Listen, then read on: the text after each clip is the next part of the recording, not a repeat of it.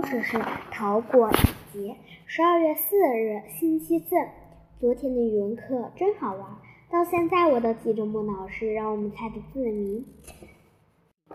晚上我把字谜说给爸爸听，结果他一个都猜不出来。他可真笨！哎，要是每天都是莫老师的名字该多好！等我长大了，一定要做校长，把英语课取消了。不，我要把所有的课都取消了，只让莫老师上语文课。我宣布，除了语文课，他课程全部取消。校长万岁！想校长呀，我快累死了。莫老师为了孩子们要坚持下去。而当英语老师带着听写本走进教室时，我知道我的梦想破灭了。今天的英语单词听写，米小圈考了五十分，我才考了四十分，幸好有多读过，他考了二十五分。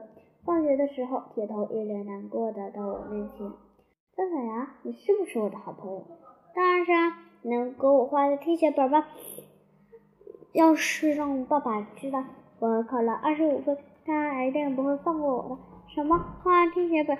铁头也太自私了吧！难道我爸爸看见我的二十五分就能放过我吗？”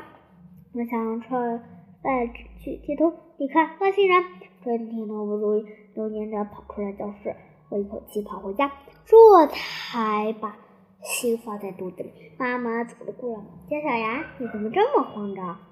没什么。对了，妈妈，老师让你在听写本上签字。我打开书包，把听写本递给了妈妈。妈妈打开听写本一看。生气的说：“什么又不及格？你爸爸说了，再不及格就给你请个家教。我不要家教。对了，铁头这次考了二十五分，我搞不是二十五分，所以我能考四十分已经很不错。那米小圈呢？米小圈啊，我忘记了，不一，可能一定比你考得好。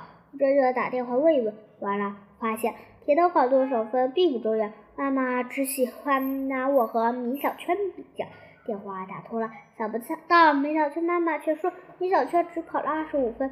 妈妈挂掉了电话，似乎看到他的嘴角露出了笑容。妈妈说：“小牙，你下次再努力，我告诉你爸爸，不让他给你请家教了。”好，我下次一定努力。奇怪，米小圈明明考了五十分，怎么变成二十五分了呢？难道米小圈和铁头换了听写本？